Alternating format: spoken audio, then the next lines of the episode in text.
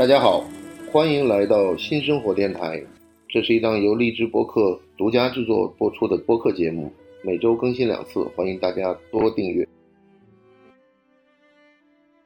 欢迎来到新的一期新生活电台。我们今天呢是请来了中国做艺术图书以及国外叫咖啡 table book 最知名的北京京版北美出版有限公司的徐杰民总经理，请他们跟我们聊一聊在中国我们对于艺术类图书整体的一个，你说它是漫谈也可以，你说它是一个发展过程也可以，但是在疫情之后的这一段时间，大家对于这种高质量的精美图书的追求是越来越好，而这里面呢。老徐或者徐总都居功至伟，所以说我们今天请他来谈谈，就是他怎么选书，怎么去做这个书，以及怎么去卖这个书，这个是我觉得特别有意思，因为我也跟他合作过几个项目，然后我们也一起就是说对这个高档图书的图书市场呢做过一些很有见地的一些探讨吧，所以今天。请老徐跟我们聊一聊。呃，老徐，你自我介绍一下，好吧？我那个是北京那个金版北美文化传媒有限公司。呃，我们出的书全是那个用的是北京美术摄影出版社的书号，因为我们是那个我们公司是北京出版集团控股的嘛。啊，对。啊，所以呢，就是你现在如果在外面能看到北京美术摄影出版社出版的书，那基本上都是由我们来。策划由我们来出版的。嗯，刚才范总说的有点过啊，居功自伟不敢，做的最好更不敢。我无非是做的早一点儿，呃，因为我当时做这类书，就高品质的生活书啊，包括艺术书啊，那个时候在中国做的人还是比较少。非常早，我我当时还买过，就是你当时在时尚集团的时候，对对对对。然后呢，那个时候有一个什么间谍什么，对，那个是 DK 的那个终极间谍系列，对对对，那四本卖的非常好啊。对，然后后来又有什么高尔夫系列，还有这个摄影系列，摄影，对。对对对对，呃，这都是我那个。呃，涉猎的部分书吧。我们我们认为这个书实际上是国内是叫艺术类图书，是吧？嗯，它实际上是这样的。嗯，因为我做的书啊，实际上是一种板块型的。什么叫板块型呢？就是它不是一种纵向型的。比如我做文学的，专门做文学啊；我做那个生活类的，我可能全部做生活类。我是因为我的定位很明确，就是。嗯，给城市的中产阶级，或者是给，呃，说的更白一点呢，就是受过良好的教育的啊，有稳定的收入的这部分人看的啊。呃，这些人呢，就是他对图书的那个品质要求比较高。这个实际上，国外呢把它统称为咖啡桌书，就是咖啡 table book。对。然后呢，它呢是一般就是说这个书呢主要是在客厅里。看的。对对没错没错，然后呢，就是一般都是大的四开的一个格式的这种这种开本，对。它呢要一般呢是放在咖啡桌上面，对，然后呢这个呢主要是通过摄影和自然的一些书籍，页面呢要足够大，并且呢可以承载图片的这个对书的内容的那个呈现的形式还是比较讲究，很讲究很讲究。对，对我们因为其中呃有一部分书在国外，就是刚才那个。那范总说的，就是可以在咖啡桌上看，还有一些书，它是可能是那个怎么说呢？欧洲实际上也是很注重家庭家庭那个气氛的，比如饭后一家几口人，夫妻带着小孩儿，可能在那个吃过饭以后，喝喝咖啡啊，然后那个在茶几上翻一翻阅那些书。他是这样形容的啊，就是说，呃，它实际上它是有行业标准的。它所谓的行业标准呢，是说，呃，是眼球呢要在这个图像的边缘移动，而不是一眼能尽收眼底的。对对。那你这个就必须页面要大。如果你是个小本小开本的话，那不行。那你就是你那照片小，然后一眼就看看明白了。这所以这个是一个问题。然后另外一个问题呢，这个咖啡 table book 这个词儿呢。实际上是在一九六一年的美国的这个杂志叫《Art》的这个艺术杂志上出现的。那么后来我也在那个网上去查了一下，就是说哪一本书会卖得更好。然后他们的调查结果呢，截止到二零一一年，就是十年前的这个调查结果呢，是麦当娜在一九九二年出的那本《Sex》那本书是现在卖的最好的，就搜索量是最大的。然后那是一个大开本的一个，应该是图片书吧，图片书对对对对对因为它必须要开本大，对嗯，然后呢，印刷精美，对对图片的那个清晰度要求高，对这样的话呢，它能那个尽量的呈现那个图片的细节，呃，包括它的图片的那个震撼力。因为这类书说句实在话，它的选题还是比较宽泛，但是他讲的也实际上是有一些特点，就是说它是富有标题和小块的文字，对不是大段的文字为主。对对对对对对呃，它是这样的，所以你看我，呃，我们出版的书，包括我在选择这类书的时候，嗯如果是纯粹是图的话，没文字的话，我一般不会选。嗯，对对对对呃，因为它你光看图，你有时知其然不知其所以然。啊，它你没有那图个对对对，一般的你看国外呃类似的书，它一般的是那个图跟文的比例一般差不多是，呃三分之一吧，文字占三分之一啊，呃这样的话呢，就是那个读者啊能了解更多的内容，这很重要。他也认为，就是说这种书呢，是任何人拿起来都可以阅读的，而且呢，使用更为基础、更少的专业术语。嗯对，但是这类书呢是这几年在中国市场是慢慢起来，因为我是看着它一点点起来了。没错，没错。因为它这个书，你别看它是阅读的门槛低，实际上它不低的。对这种书感兴趣，首先还真要有良好的教育的那个背景。背景对，这样的话，你对选择这类书，选择什么样的书，你有一个基本的审美判断跟它的价值判断。没错。嗯，还有一个，因为中产阶级对那个不光他生活的方方面面，包括对书的要求，他相对来说也是比较高的，讲究嗯讲究，所以他对书的细节，包括印制啊，包括那个拍摄的细节，他还都是比较讲究的。嗯，因为现在中国经济的不断的发展，包括那个一般的读者这方面的那个要求也越来越高，包括收入的提高，所以这类书的市场是，我是可以这么说吧，我看着它慢慢起来的。我记得你是最早开始做的时候，还有这种好像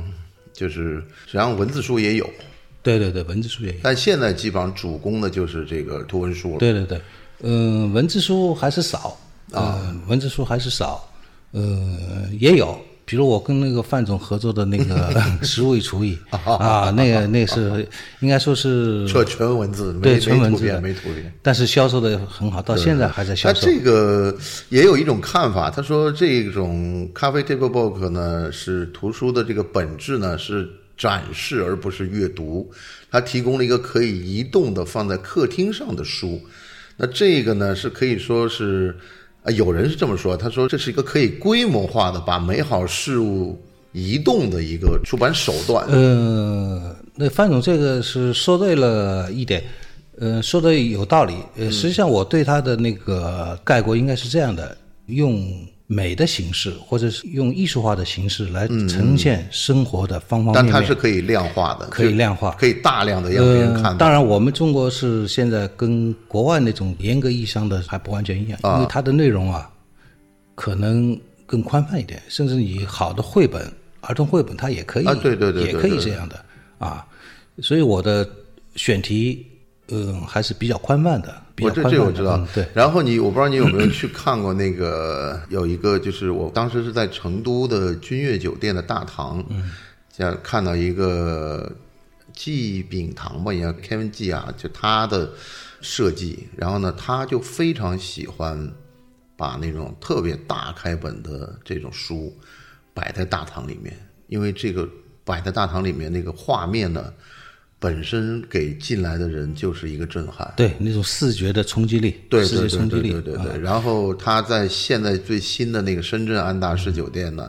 也是这样做的。他是我见到，就是可能那个国外的设计师也在中国可能不太这样做，就他特别愿意把这种大开本的这种画册摆在这大堂里面。然后也有很多酒店呢是愿意把这种大开本的书呢专门做一个图书馆。就酒店本身呢，实际上它是提供的一个美好生活的享受，但是这种阅读上面呢，当然你可以拿一本小说，你也可以拿一个 Kindle 或者是什么，但是它让你觉得就是说，有了这些画册以后呢，你会对历史跟文化更加沉迷。包括我去那个上海八大酒店下面有一个意大利男装品牌的专卖店，然后它的也是在最显眼处放了那个 Tassen 还是啊 r i z o l i 出的那个罗马，对对一本巨大的书。实，际上那范总说的那个书是确实是这样。嗯，呃，包括酒店，包括是有的就是那个会所啊。会所啊，对对对。包括设计事务所啊，都是没，错甚至现在好多家庭都这样，呃，都摆这样的书，因为我们也尝试过，因为你看我们那个做的那个一国家地理。对，就是美还有教国国家地理一百二十五周年啊，包括我们的罗浮宫啊，包括那个哥特艺术、巴洛克艺术，哎，我们也觉得挺奇怪，我们尝试了一下，做了架子，嗯，做架子，很漂亮的，对。哎，没想到好多读者是因为这个架子去买书。买书还读，啊，对他因为这架子往家里，当然你首先要有条件，对对你如果是大对对对，你肯定是那个有足够大的空间，有阅览室，有那倒不一定阅览室啊，比如你客厅是吧？你客厅你如果在一个角落啊，在一个它本身也是很好看对。对对对，如果你放上那个漂亮的书架，然后呢上面在一个他那个他那个是一个，就是因为我以前在酒店里看过，就是酒店在这个 lobby 这个酒廊里面呢，比如这种高层的商务酒廊呢，它没有放看书那个阅读架。它放的是一个三脚架，上面放了一个望远镜。对，这个实际上就是跟那个是异曲同工的。因为当然你不可能放望远镜看邻居在干嘛，对吧？然后你就摆一本书在那边，然后呢，那个因为那个书的开本实在太大，那桌子也放不下。对对对对，所以现在有这个趋势或者倾向，没错没错没错，就是什么书做的越来越大，八开的现在都不叫那个、嗯不叫大，什么四开的，甚至全开的。对对对对对对。啊，确实有的书啊。必须要做这么大才能呈现出，尤其摄影书、艺术类书。呃，比如刚才那个范总说的，他是做的那个萨尔加多的那本《创世纪》，对对对。那个那是定价是几万块钱的，是那个是日本的那个设计师安藤忠雄安藤忠雄做的架子。做的架子，但他的销售策略也很有意思，对，就有安藤忠雄架子这个呢是上万美元的，但是呢，它还有一批不那么贵的，对，不那么贵的，所以它就是然后呢一还有多吃，对，一鱼还有多吃，一还有一批更便宜的，更便宜的。就更便宜大概就是五十美元左右的那，对对那个人民币差不多是三四百块钱吧。呃三四百块钱下不来，七八百块钱吧啊，七八百块钱。但是它中间那一档呢，大概要到了一千美元左右，对对对，嗯，所以那许大的呢，它是全球限量啊呃编号的，对对对呃，做的印刷的，包括它是任何一个环节啊。都是做的非常非常到位的，不然它这故事讲不出来。是的，是的，是的，是的。所以那个我是看了那个一个西班牙的一个也是做画册的一个人，就讲了这样的一个概念吧。他认为就是说这些大画册的最顶端就是大英图书馆、美国国会图书馆，然后中间呢就是出版社，嗯，然后这些编辑、这些策划，下面呢就是专业的装订人员、工匠，还有造纸厂的师傅，就这些人合着把这一个美的东西呢传出去了。它，因为你如果真的要做一本能传世的书，嗯，呃，你拿到手上把它当做艺术品的书，那它是对方方面面的都是非常非常讲究讲究的对。非常讲究的。你看那个，像那刚才范总说的，在大英图书馆，它国外的它是有这传统的，对，他从中世纪过来以后，他对书的装帧都是非常非常考究，都是用羊皮。现在我们对羊皮，如果是呃一本书，如果说是用羊皮做封面的话，那可以大吹特吹的。在过去的话是很正常的事那没纸嘛，啊。呃，它就是像那个，我们就不光说圣经了啊，啊那圣经更是这样不。，那其他的书经它是之前也有人评论过，就是说是因为印刷术的出现导致了这个基督教的传播啊，更加的广，泛。它是那个德国古腾堡，对啊，因为它是这个印刷术的那个发明，跟那个当时为了新教起来之后，为了让更多的人看到，看到书、看到圣经，能阅读圣经、普及圣经，所以那印刷术的发明跟那个那个跟宗教的对对对传播传播是有非常紧紧密的关关系的，对对对对。它实际上现在看下来呢，就是我是这样感觉，就是说，等于是出版商呢是一个工具，也是一个桥梁，更是一个把艺术家推到极致的煽动者。因为实际上很多你看，就是我们现在艺术市场很火，然后很多人也开始喜欢迷上收藏了，但是他们真正从这个美学的价值的时候呢，他需要对艺术史有很深刻的了解。他如果没有很深刻了解呢，他比较随波逐流的话呢，他只会评判这个这个画贵不贵。当然了，他评判这个画贵不贵和别人买那个画贵不贵，的确差得很远。因为 因为怎么讲呢？就是说我前两天跟东田聊天的时候，东田就讲了一个事情，他说你把你刚学会的东西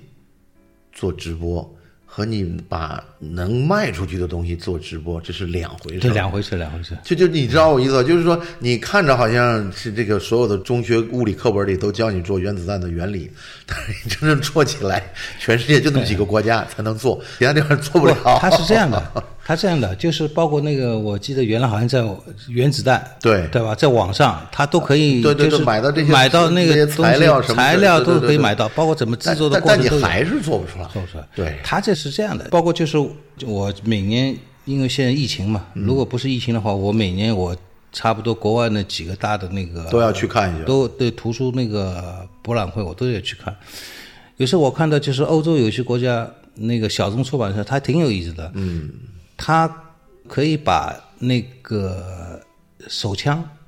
啊，或者是步枪，那个所有的结构给你描写的清清楚楚的，哦，包括它的零件、它的尺寸多少都，但是你拿到手是没用的。呃，但是现在啊，我们这个节目还是一个向上的节目，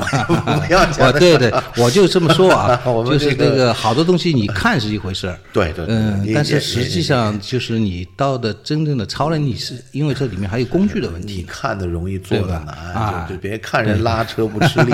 真的就是说，他这个看的这些人这样做的话，好像很容易。实际上，但是我之前呢，那个我一开始做那个 whisky 那本书的时候，我碰到了一个朋友，然后呢，这个朋友呢给我讲了一番就让我特别上头的话，他说你应该有一个全局的观念。我想什么叫全局观念呢？哎呀，你应该算一下，我们中国有多少中产阶级，然后中国的中产阶级家具的平均住房是多大的，两房一厅、三房一厅，他会把多大一间房留下来做书房，然后这个书房的尺寸是多大，然后一般这个书架上。这个会放几层，每一层会放多少本儿？他你这样一想的话，你的事业是无比的大。我心里想，您就这么着睡吧。呃，你你那朋友挺有意思的，我就想起了那个时候 那个说，上个世纪初，啊，当时那个欧洲觉得，哎呀，中国这么多人口，如果中国这么多人口，别说一人一台钢琴对对是吧对对对？十个人一台钢琴，那市场不得了。不，但但是我现在嗯，实际上不是这么回事。我要跟你讲，啊我要跟你把钢琴这个事儿，我刚刚我要跟你必须说一下，钢琴这个事儿，现在中国学钢琴的人数已经超过了联邦德国的总人数，你知道吗？它实际上还是很多的，市场还还是是很大，还是很大。啊但是好像这几年钢琴的温度也是逐渐下降，因为呃它毕竟是那个因为 因为前两天不是看了某位著名知识分子弹，就是他们那个弹钢琴，好像觉得不是特别高级。嗯真正高级的是弹竖琴，据说这个竖琴呢，本身琴就二十几万，很也很贵了，好像二三十万。然后呢，教竖琴的呢，统共老师也没多少个。但是问题就是我咱们这个稍微扯远一点啊，就是很多人把学钢琴呢当做一个敲门砖，对对那这个是不对的。对，实际上它是它是这是个素质爱好。对对，实际上更多的应该是素质爱好。你把它当做敲门砖的话，就完全出于一种功利了，那就是有悖于我们那个学钢琴的一种。实际上，您今天来谈的这些图文书，或者是艺术书，或者以及我们说的这种咖啡 table box，实际上我觉得都是一些无用的书。就是我们这个书看完以后，不能够明儿炒股用、做鸡汤用什么呃我我跟大家这么说吧，啊，如果这类无用的书在中国越来越有市场的话，那就说明我们国民的整体素质提高了，提高了。对对对对对对。因为我们现在功利性太强，功利性太强。我买一本书或者我做某件事，我必须要带一种功利性，我必须要学到什么。有的东西是潜移默化的。你看我去欧洲有时看那个博物馆，嗯，哎，就是经常可以看到，就是老师带着一帮小孩儿，小孩坐在地上，然后呢，前面老师给小孩儿讲解这幅画的意思是什么。这个我很骄傲的告诉你，啊，北京海淀区的学生已经就是成团的都奔到了芬兰的那个基地里去看北极去了。这个啊就是 你带出国外是另外一回事。对但是呢，现在中国也有这情况，所以我觉得就是中国是现在这点挺好，就对博物馆对公众免费开放。我是前两天吧，嗯，我去上海博物馆，啊，不是上博，就是那个西安美术馆。啊，西岸的西安美术馆现在正在做那个康定斯基的特展，对，哎，很有意思。呃，也是一批小学生围在那个康定斯基的一幅那个抽象画前面，然后前面一个老师讲的非常精彩，小孩在那儿认认真真的听，就说明什么？现在已经有这种趋势，就是作为美术教育或者是艺术教育、素质教育作为一个很重要的一个方向。方向就是学校也是作为一个很重要的方向，把学生带到博物馆去。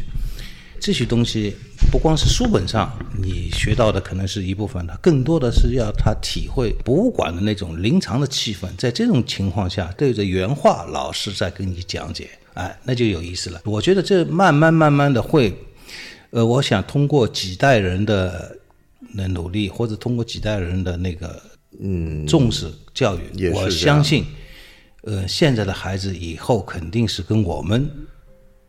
那个时代是完全那当然，是不一样的。那当然，我他的眼界肯定是不一样的。我那个我是之前碰到一个艺术机构的一个朋友跟我讲，上海乃至全国可能都是一个非常就是他认为那个数字是很厉害的一个数字，是有四十万人买票去看那一年的莫奈。嗯。就这个是一个非常的怎么讲呢？就是这是一个城市的一个艺术的感觉吧。就是说他们会有这样的一个风气，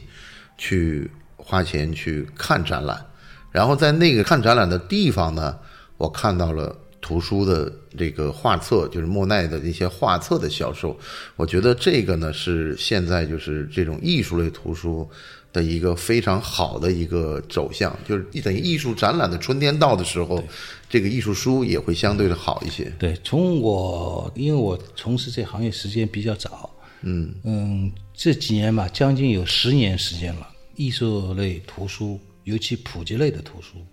每年的市场的增长应该是有将近百分之二十到三十。嗯，这就说明什么？现在大家对艺术的重视程度是远远高于原先。啊，你那两本卖的最好的是你的吧？那个安迪莫莫那个嗯，温迪莫莫啊是我一个朋友做的。啊，然后那个还有一本是那个 D.K 的那个艺术史是吧？呃，D.K 的那个图解艺术吧，啊图解艺术艺还有包括伟大的艺术，对对对对啊对对对然后还这都是有我们的还有一批那个是不是那个英国的美术绘画的那一套书？对对对，因为我们那个艺术书做的还是比较多，呃，所以做的比较早的，嗯，但现在是做的不错的也越来越多，越来越多。我们当时看那个就是那个 e n 他是德国，对德国还有个那个飞的那个出版社，那然后里面实际上我看它的这个板块风格很有意思，它建筑是一块儿，这块儿好像是很强、很很厉害的一块儿，然后电影也是一块儿，然后呢美食是一块儿，然后旅游是一块儿，然后艺术是一块儿，那这几个板块呢，好像给我感觉好像。我坦率讲，因为电影的书我也看的蛮多的，我觉得电影他们是可能稍微有点弱，嗯，但是他们的美食和他们的建筑还有他们的艺术不得了，就基本上是这个行业里实际上就是。国外做艺术书做的好的，也就这么几个出对版社。对对对对，没错，嗯，像德国的塔森，对。英国的飞顿还有那个汤姆森哈德森，对。嗯，等等吧，呃，包括法国有一些，对嗯，实际上是真正就是在业内能被大家认可的，也就是十家左右吧，没错10家左右没错没错对对，然后之前呢，就是也有一个小插曲挺有意思，就之前那个有一个很有名的，就是那个 Monaco 那本杂志，啊，Monaco，啊对，然后 Monaco 呢就出了一本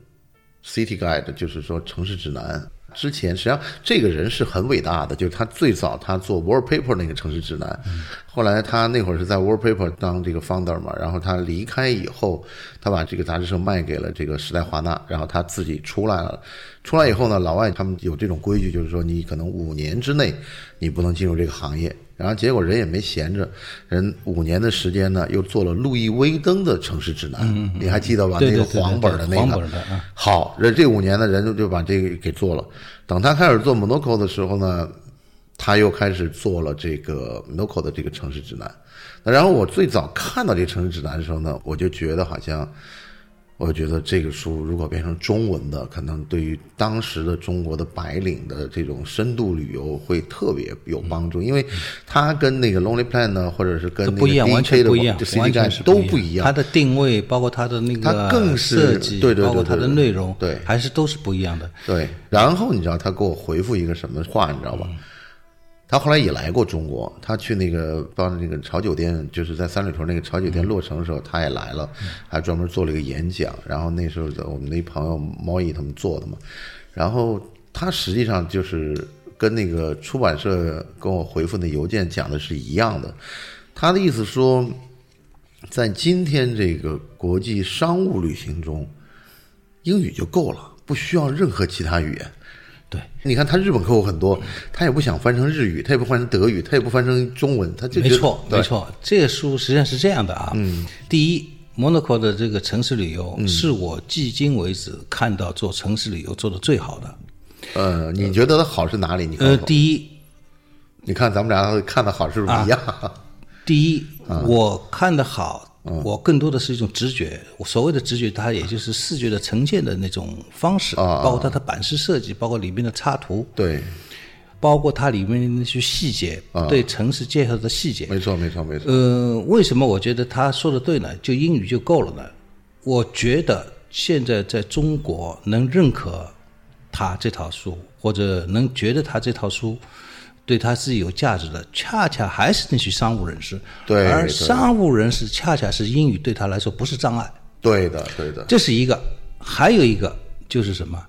你如果这些商务人士拿了一本是中文版的 Monaco，那他觉得是掉份儿的。啊，这很重要。我跟你们举个例子吧。啊嗯，曾经我在时尚的时候，曾经是跟那个 Line Play 嗯谈过要出他那套那个孤独星球孤独星球啊后来为什么没谈成呢？那里面还是有故事的。啊。实际上当时那个我们都已经去了他呃墨尔本的总部。啊。我当时跟时尚的老总，啊。就是那个那已经去世了吴红，对对对，我们当时一起去的，他当时邀请我们，因啊。为实际上谈的差不多了嘛，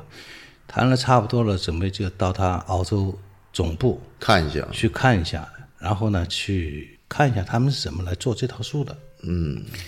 当时时尚还在中粮广场，还没还没搬到那对对对对对还在中粮广场，他们也是到那个时尚那个总部，嗯，来看吧，嗯或者是嗯来回访一下回回访对对对对。啊，当时谈的都挺好，就在要签协议的时候，啊。协议已经下来了，下来，但是呢，里面有一个排他条款，也就是说，我们如果做了他的那个孤独星球，嗯它是个排他性的，你就不能再做其他，啊，不能引进其他出版社的那个哦，懂你意思了。，懂你意思了。但是这个排他条款对我来说是不能接受的。为什么不能接受呢？很难做到。因为我当时我跟 DK 的 没错没错那个合作的是非常非常好的，那个时候一直一直很好啊，。那个中文版我记得是辽宁教育那个三联拿走了。呃，我当时 DK 我们做了他的那 Top Ten 嘛，包括我啊，做你做的 Top Ten，我说的那个是 Top 10观察者还是那啊，对对对。当时呢，就是因为我跟 DK 的合作很密切，我曾经是在连续有多少年，曾经是在中国给 DK 的版税最多的。后来呢，DK 就明确跟我说了，啊如果你们签这个合同，我们也不跟你玩了我们也不跟你玩了。那是对我来说，我是肯定是，是不是啊？不光是于情于理啊从各方面我都不能明白就他们两家死掐吗？啊、不是死掐，因为你看啊，他后来为什么会选择 Line Pride，后来为什么会选择三联书店呢？对因为三联书店不是出旅游书的，啊他们没有旅游书，没错没错没错。所以他必须要找一个就是跟旅游书没有任何瓜葛的。啊他觉得你只有这样才能全心全意身心地对对对对对对来做那个。后来我们只能放弃这套书，但是我为什么会说这个事儿呢？啊实际上当时我们也了解了一下，第一、LP 嗯当时这个书在中国市场还不成熟，为什么？啊当然它的品牌有，但是当时中国更多的年轻人是看原版的。为什么看原版呢？啊对他觉得我拿了 A P 的书，我必须要看原版才能显示我的那个。不不不，这这个这个实际上不是后来我们在跟，你记不记得我们在跟米其林的合作当中，你也有说过这个问题嘛？就是说，地图的审编那边必须要把这些英文的名字全部变成汉语的这个翻译过来嘛。但是我当时实际上我跟你当时有一个很大的一个疑问，就是说。你到国外你看不到中文的这个路牌的，这这个你必须要用当地文字，不一定要英语。你比如说法语或者是其他语，你如果在那儿你给那个读者搞一中文的，人到那儿，但是咱们把这个先扯回来，就是说，这些旅游书呢，在四 G 手机出现之后，也实际上就是在二零零七年的一月七号之后。这些旅游书都摧枯拉朽的一样的就倒掉了。对，因为那个手机上来了，对，手机上上来了，移动那个，移动的地图，地图而且是更加精准。也就是说，你可以，你看啊，就是因为有百度，有谷歌，嗯，还有好几个，好几个一上来以后，苹果自己对那个地图出版这一块是毁灭性的打击。没错，没错，没错。我就北京曾经有一个是部队的吧，是做地图的出版社，叫星球吧，啊。曾经是非常辉煌的。啊，你看现在已经不行了，完全不行了。就他这一全部，也就是现在，你就包那个就包括对原来地图出版社的那个全国那个公路交通图啊卖的多火啊，你现在卖给谁去？现在大货司机都对吧你现在有个导航 GPS 导航，你是哪儿都能找到就是经常掉线。啊！对对对对对对对，我我实际上说这个旅游呢，是可能它是一个分支，但实际上呢，我感觉到的这个互联网呢，对食物这块儿，就厨艺这块儿的书的影响也开始上来了。然后呢，我在很多场合呢，我都说，出版社呢就是一个桥梁和一个工具，还有一个它是一个幕后的推手。他为什么这样说呢？你看我们跟飞登这些合作，所有的米其林获奖的餐厅的行政总厨，就基本上就是因为必须要说，米其林本身是没有米其林厨师这个奖项的，它只有米其林的餐厅奖项。那米其林餐厅呢，就这个餐厅谁在那儿管事儿？就你肯定就是说，呃，老大，你是行政总厨，你或者是大厨，你才能是叫成为米其林厨师。但这个米其林厨师呢，必须是你拿到了这个米其林的餐厅的这个星级称号之后，你才能说你自己，你是自己说。他官方任何从来不说这是米其林厨师，这是几星的厨，从来不说，但都是他自己说，因为他的确拿到了这个星。他们就必须得跟飞登合作，出一个这个美食的图书。然后呢，这是他等于是获得米其林的这个入围之后呢，第一个就是一个就是周边产品。那然后他会比如说再做一个食物广告，或者是在做一个电视节目，或者因为现在电视节目被这种各种自媒体都替代了嘛，他们就可以在油管上自己再做一个做菜的节目。那这是一个安排。那剩下一个安排呢，就是说他比如做一个食物的代言，但是呢，所有的这些事儿的第一步都是要先出书。他出了书以后，他就会就基本上后面的事儿就慢慢被认可了。就是这是一个整个的一个产业链来的。呃，他这样的啊，我觉得就是作为一个如果与你米其林三星行政主厨或得到过的那个，或者是包括国内的一些，如果你想呃在业内想被大家认可的，现在越来越重视就是自己的东西能把它集结成册，嗯，作为一个总结也好，它可以推而广之也好，通过这个形式来大家认可。没错，没错。但现在主要还有一个问题呢，就是我们更依赖的是这个自媒体，然后来推广我们的这些，比如餐厅啊，或者比如厨师啊。但是你真正上到书这个层面的，坦率的讲呢，你就是白纸黑字了。比如说你做的菜，你可以在自媒体上说这菜怎么牛逼，怎么牛逼。但是后来你一旦做成书，然后人家哎呦这菜好像跟北欧那个很像啊，这是谁？你懂我意思吧？就但是。北欧的这些餐厅为什么会影响到全世界那么多餐厅的主厨都要学他们？这是因为出版社。他这里面是这样的啊，你看中国的厨师，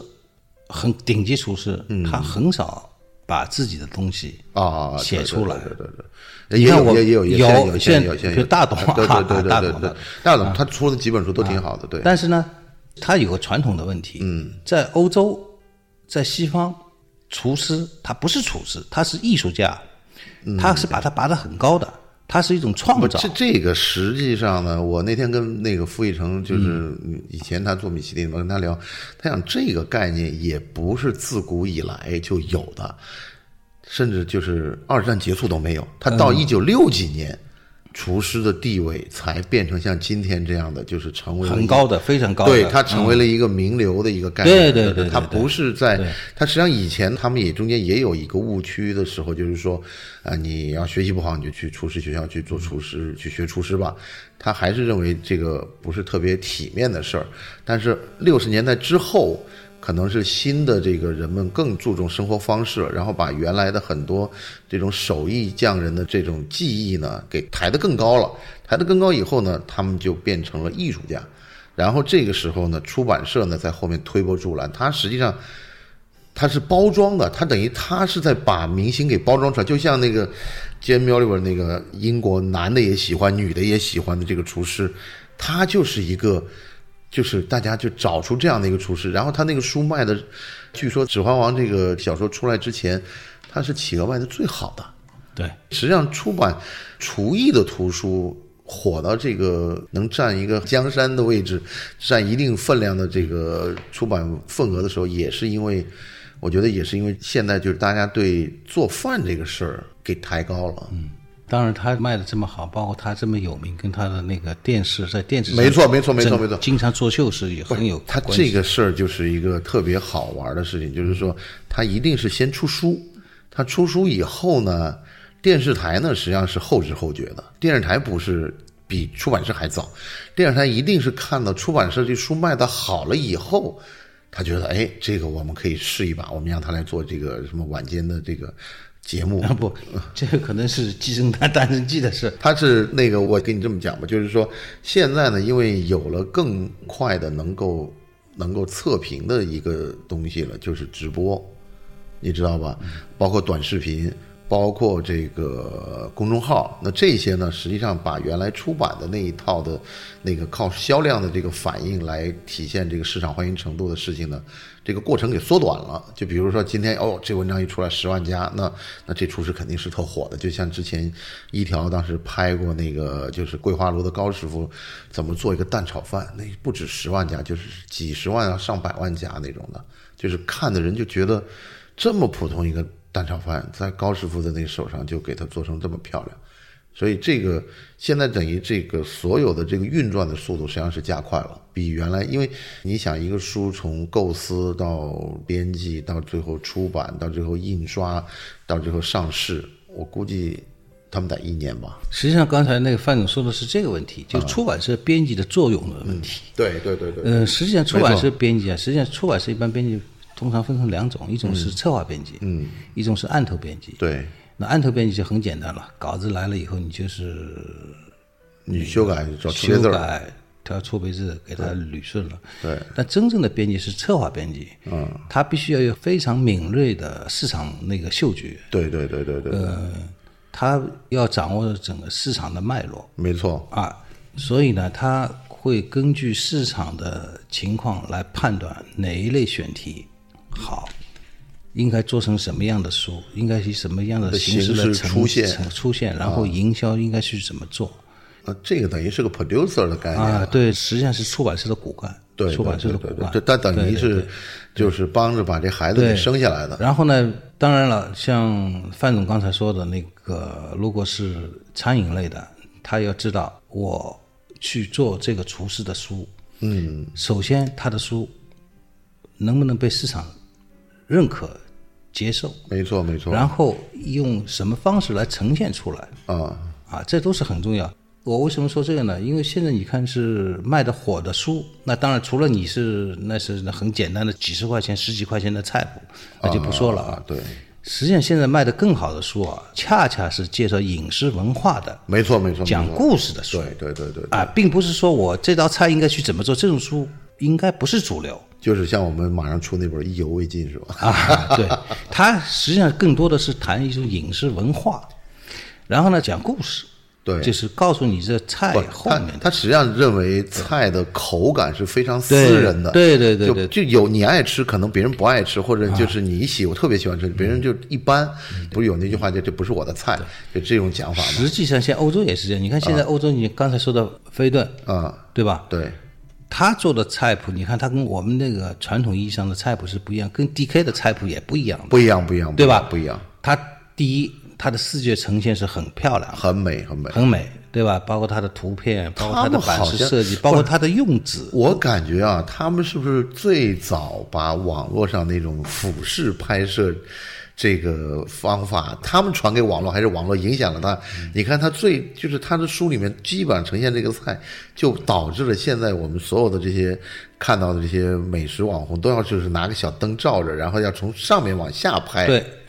对，拍摄的角度他都是很讲究的，包括他的打光，我觉得他不光是讲究，他是影响了这个拍摄的。你看以前的，比如说你在看九十年代和八十年代出的那些美食书，那个菜的拍法就不是这么拍的。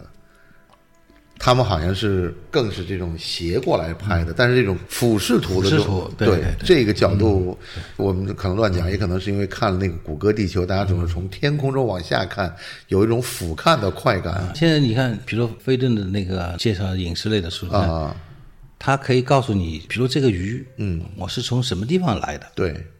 对吧？对，呃，然后我这又是怎么加工的，没错。是吧？甚至我这怎么喂养的，他都告诉你。它这个他甚至可以把就是鱼的成长的环境